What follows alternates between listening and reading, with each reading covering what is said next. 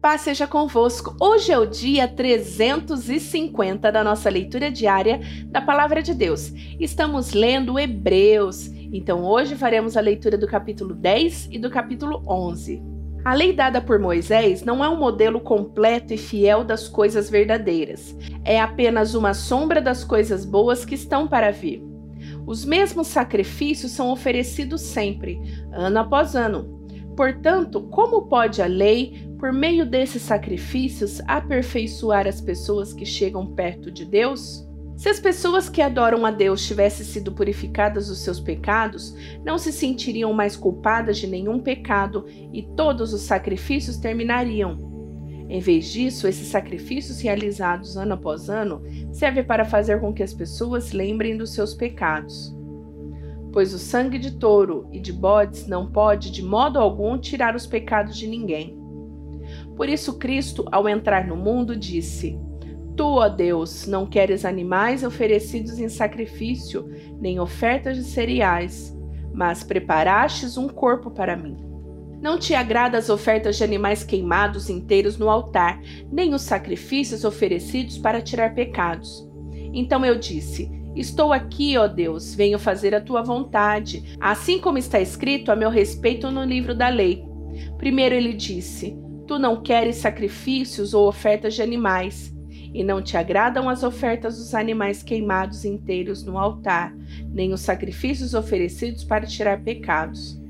Ele disse isso, embora todos os sacrifícios sejam oferecidos de acordo com a lei. Depois ele disse: Estou aqui, ó Deus, para fazer a tua vontade. Assim Deus acabou com todos os antigos sacrifícios e pôs no lugar deles o sacrifício de Cristo. E porque Jesus Cristo fez o que Deus quis, nós somos purificados do pecado pela oferta que ele fez uma vez por todas do seu próprio corpo. Todo sacerdote judeu cumpre todos os dias os seus deveres religiosos e oferece muitas vezes o mesmo sacrifício, mas estes nunca poderão tirar pecados. Porém, Jesus Cristo ofereceu só um sacrifício para tirar pecados, uma oferta que vale para sempre, e depois sentou-se do lado direito de Deus. Ali Jesus está esperando até que Deus ponha os seus inimigos como estrado debaixo dos, pés dele.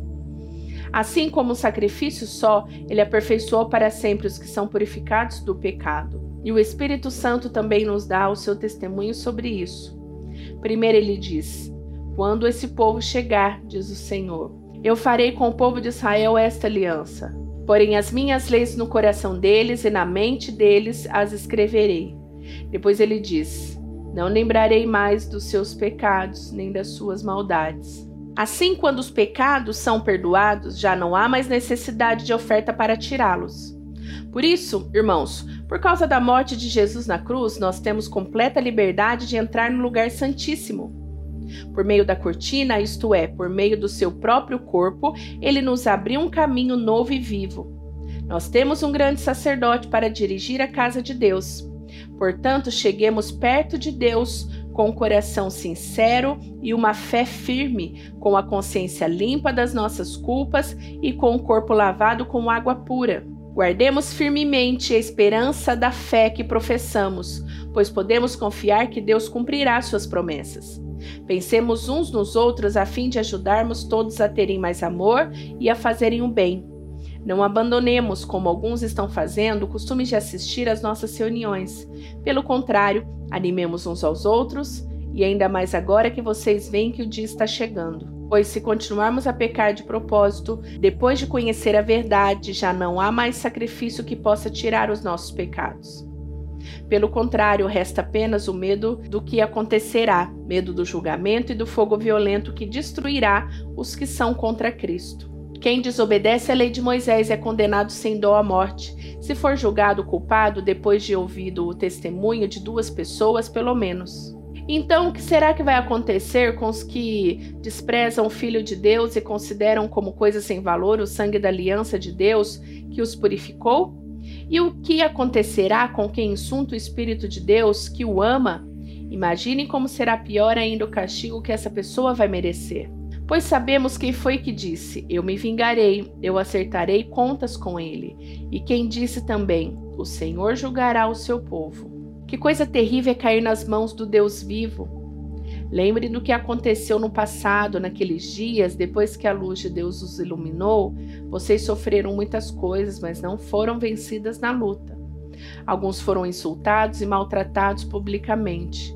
E em todas as ocasiões vocês estavam prontos para tomar parte no sofrimento dos que foram tratados assim. Vocês participaram do sofrimento dos prisioneiros e quando tudo que vocês tinham foi tirado, vocês suportaram isso com alegria, porque sabiam que possuíam uma coisa muito melhor que dura para sempre.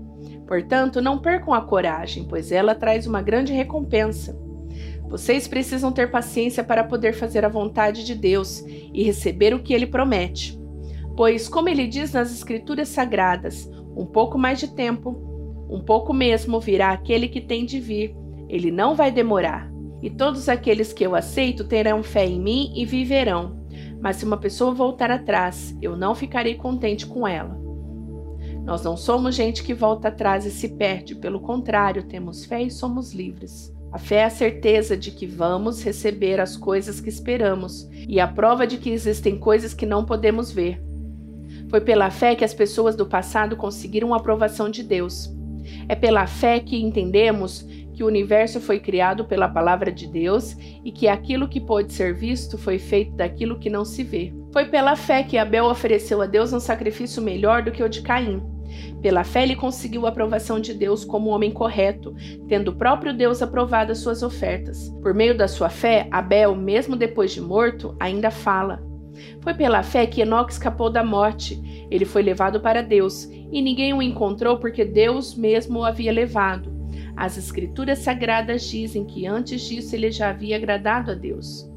Sem fé, ninguém pode agradar a Deus, porque quem vai a Ele precisa crer que Ele existe e que recompensa os que procuram conhecê-lo melhor.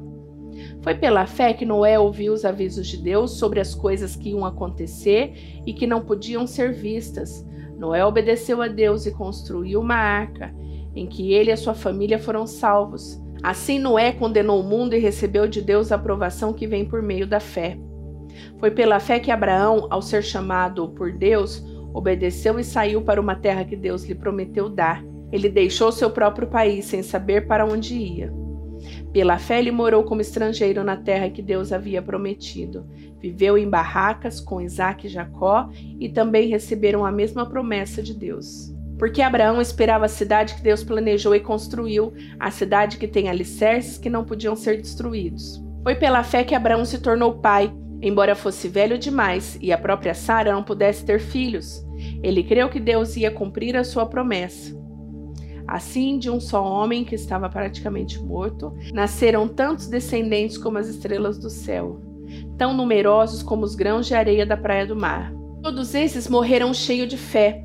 Não receberam as coisas que Deus tinha prometido, mas viram de longe e ficaram contentes por causa delas, e declararam que eram estrangeiros e refugiados, de passagem por este mundo. E aqueles que dizem isto mostram bem claro que estão procurando uma pátria para si mesmo. Não ficaram pensando em voltar para a terra onde tinham saído. Se quisessem, teriam a oportunidade de voltar mas pelo contrário, estavam procurando uma pátria melhor, uma pátria celestial. E Deus não pode envergonhar de ser chamado de filho de Deus, porque ele mesmo preparou uma cidade para eles. Foi pela fé que Abraão, quando Deus o quis pôr à prova, ofereceu seu filho Isaque em sacrifício. Deus tinha prometido muitos descendentes a Abraão, mas mesmo assim ele estava pronto para oferecer o seu único filho em sacrifício. Deus lhe tinha dito: Por meio de Isaac é que você terá descendentes. Abraão reconhecia que Deus era capaz de ressuscitar Isaac, e, por assim dizer, Abraão tornou a receber da morte seu filho Isaac. Foi pela fé que Isaac prometeu bênçãos para o futuro a Jacó e a Esaú. Foi pela fé que Jacó, pouco antes de morrer, abençoou os filhos de José. Ele se apoiou na sua bengala e adorou a Deus. Foi pela fé que José, quando estava para morrer, falou da saída dos israelitas do Egito e deu ordens sobre o que deveria ser feito com seu corpo.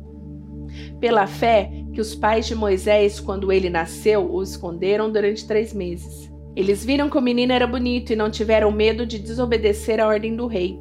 Foi pela fé que Moisés, quando já era adulto, não quis ser chamado de filho da filha de Faraó. Ele preferiu sofrer com o povo de Deus em vez de gozar por pouco tempo os prazeres do pecado.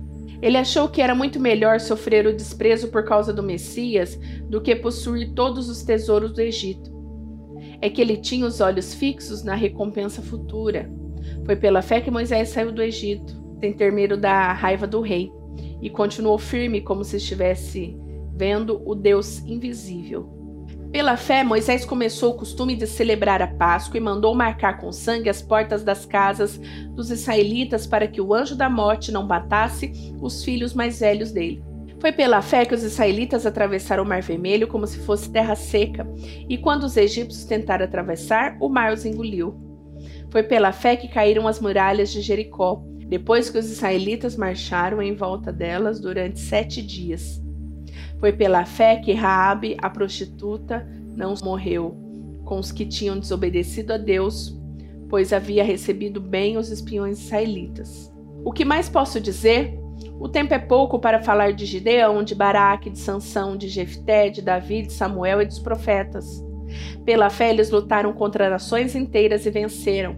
Fizeram o que era correto e receberam o que Deus lhe havia prometido Fecharam a boca dos leões, apagaram incêndios terríveis, escaparam de serem mortos à espada. Eram fracos, mas se tornaram fortes. Foram poderosos na guerra e venceram exércitos inteiros. Pela fé, mulheres receberam de volta os seus mortos que ressuscitaram. Outros foram torturados até a morte. Eles recusaram ser postos em liberdade a fim de ressuscitar para uma vida melhor. Alguns foram insultados e surrados, e outros acorrentados e jogados na cadeia. Outros foram mortos a pedradas, outros serrados pelo meio, e outros mortos à espada. Andaram de um lado para o outro vestidos de pele de ovelha e de cabras, eram pobres, perseguidos e maltratados. Andaram como refugiados pelos desertos e montes, vivendo em cavernas e em buracos na terra. O mundo não era digno deles. Porque creram, todas essas pessoas foram aprovadas por Deus, mas não receberam o que ele havia prometido. Pois Deus tinha preparado um plano ainda melhor para nós, a fim de que, somente conosco, elas fossem aperfeiçoadas. Concluímos a leitura de hoje. Se você gostou, aperta agora o botão do gostei, compartilha este vídeo na tua rede social e volta amanhã para a gente continuar, tá bom? Que Deus abençoe. Beijão da pastora Vânia. Tchau, tchau!